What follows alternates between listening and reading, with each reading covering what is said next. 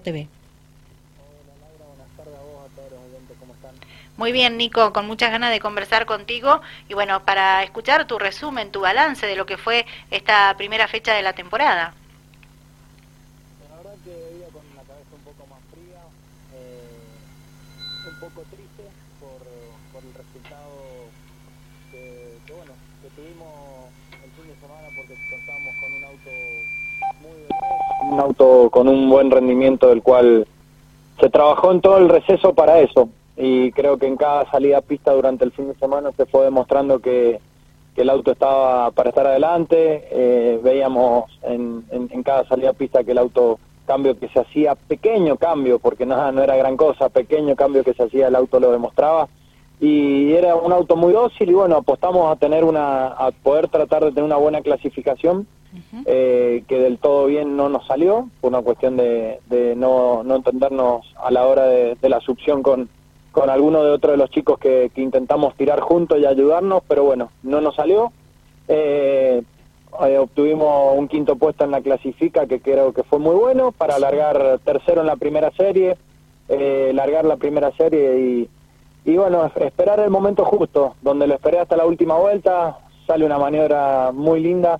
de la curva 2, eh, en el tránsito de la curva 2 para el frenaje de la curva 3, en la recta opuesta, un 2 por 1 que lo paso a Javier Núñez y a Fabricio Benedetti. Llegamos a la curva 3, doblamos, doblo por adentro, salimos de la curva 3, transitando una curva de tercera velocidad, uso la parte del radio de giro ideal que se ocupa ya delante de ellos, en la primera ubicación, llegamos al frenaje de la curva 4, un frenaje de segundo y recibo un golpe de atrás ¿Nos escuchás? ¿Hola? ¿Me hola, hola, hola. Ahora sí, se nos cortó por unos minutos, segundos nada más, pero bueno, volvemos. Estabas hablando de la serie. De la serie, bueno, que salió salió una, una muy linda maniobra en la, de la parte, en la última vuelta, en la parte de la curva 2 en adelante, eh, donde venía Fabricio Benetti adelante, segundo Javier Núñez y yo tercero. Uh -huh. Hicimos un sobrepaso que salió una linda maniobra y bueno, eh, no pudimos terminarla del todo bien por una cuestión de que recibo un golpe de atrás, el cual los había pasado y recibo un golpe de parte de Núñez en el franje de la curva 4. Un golpe innecesario, donde justificándolo él que él venía por la parte de, del sobrepiano y que había que dejarle lugar, bueno, algo que el sobrepiano todos sabemos que no es pista, es una sola salida de escape para que el auto no se vaya afuera y verdaderamente, bueno, recibo un golpe, un trompo, quedo en, eh, en contramano hacia los demás por, por milésimas de, de, segundo que no, no fue un accidente grande. Terminamos esto, la final, la serie, así que bueno, nos tocó largar en decimasegunda ubicación la, la final y pudimos avanzar, lástima que en la tercera vuelta se nos rompió el amortiguador delantero izquierdo y bueno, era muy complicado llevar el auto y mantener un buen ritmo, pero bueno, nos la rebuscamos para poder avanzar y llegamos en el quinto puesto que bueno, eh, a ver, estamos contentos y un poco amargados porque sabemos el potencial que teníamos y sabemos lo que podíamos dar. Pero bueno, a seguir, el auto ya se está repasado, tiene un repaso general, se está desarmando íntegro, eh, pensando en San Luis para poder poder estar en San Luis, Dios mediante, probando lo antes posible, ¿no? Exactamente. Bueno, escuchándote atentamente, digo, eh, en resumidas palabras, por ser la primera fecha del campeonato 2022, esto recién comienza, hay mucho por, por recorrer en lo que va de, del año que estamos transitando. Haber clasificado quinto, ubicarte sexto en la serie y quinto en la final no es un mal resultado, te tiene como protagonista un año más. No, sin duda que, que, que sí, es así, como vos lo decís, Laura, nomás que la verdad que es lindo sacarse sacarse el peso encima de ganar una carrera claro. para pelear para tener la libertad de poder pelear por la por el campeonato la verdad que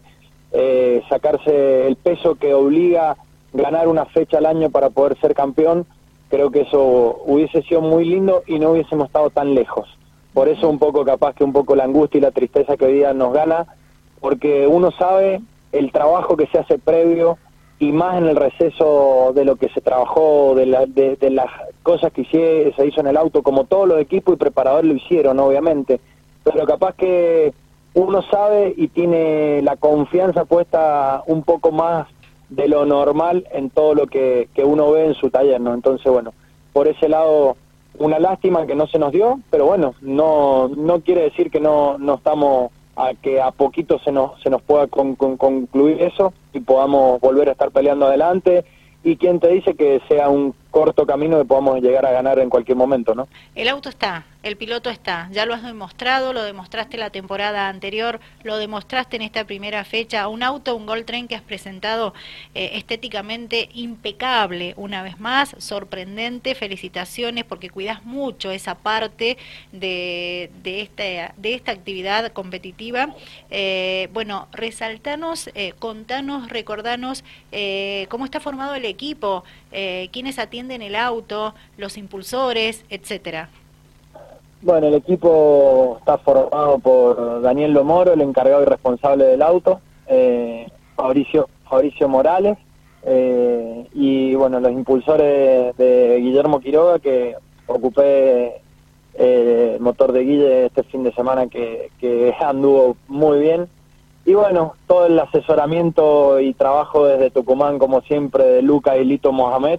que siempre están con nosotros y bueno, una gran persona que no nos deja nunca fuera de su equipo, Iván Bechetti, ¿no? que también el agradecimiento hacia él porque siempre nos hace partícipe absolutamente de todo y hemos congeniado y hemos ocupado un lugar dentro de su estructura eh, en cuanto al fin de semana. La verdad que ya pasa a ser de antes que un equipo, pasa a ser una familia donde llegamos todos juntos, compartimos el fin de semana, almorzamos todos juntos, cenamos todos juntos y la verdad que eso es muy lindo, ¿no? Porque ya pasa a ser algo en torno casi hasta, hasta familiar de una amistad tan grande que se hace del, entorno automovilístico y bueno, ya pasa a ser capaz que entre semanas, que algún, hay algún que otro juntada o algún que otro asado, entonces bueno, siempre estamos en contacto y la verdad que es muy lindo y creo que eso se empieza a reflejar también en la pista, porque yo la verdad que nunca me he subido tan tranquilo como me estoy subiendo últimamente eh, de ahora en adelante en el auto. Me bajo del auto, me voy al, me voy al colectivo, eh, tranquilo, mm, a observar las cámaras, observar la adquisición de datos, me bajo a la hora que me tengo que bajar.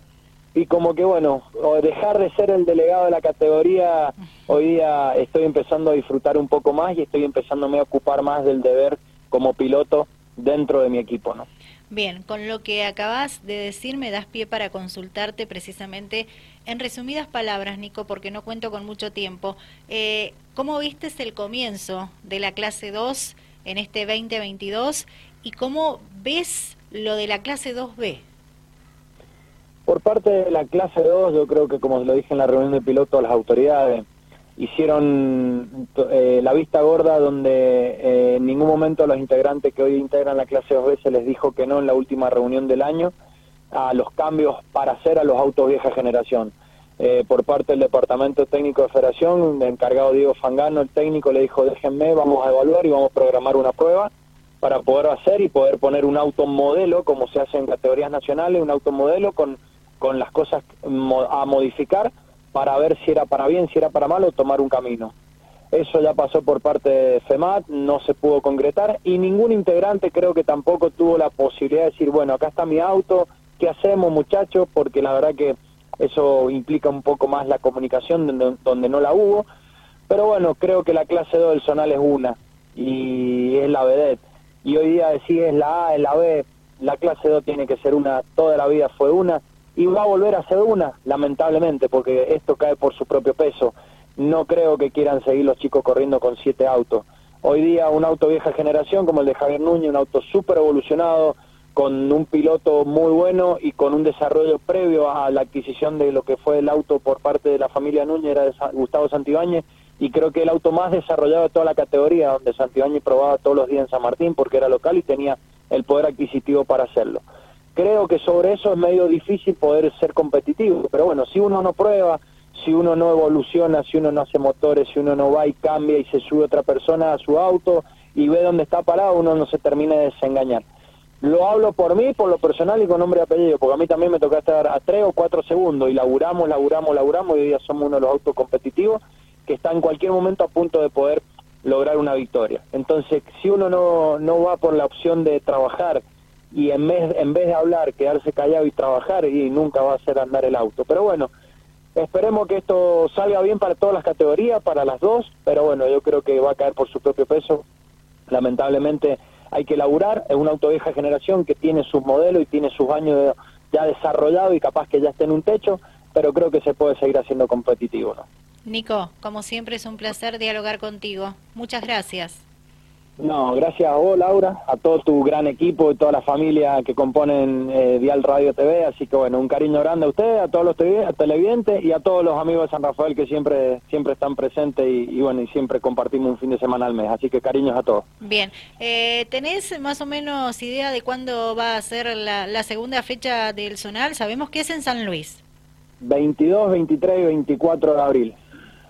en un ratito me comunico con Federico Agil, que hemos estado hablando esta mañana, pero bueno, es, ese fin de semana. Nos estás confirmando esa fecha, ¿verdad? Sí, sí, sí, confirmado, sí, sí, está 22, 23, 24 de abril. Bien, gracias Nico, hasta pronto, chau, chau. Cariños a todos, gracias a ustedes, chau, chau. Nicolás París, piloto de la clase 2 del Zonal Cuyano.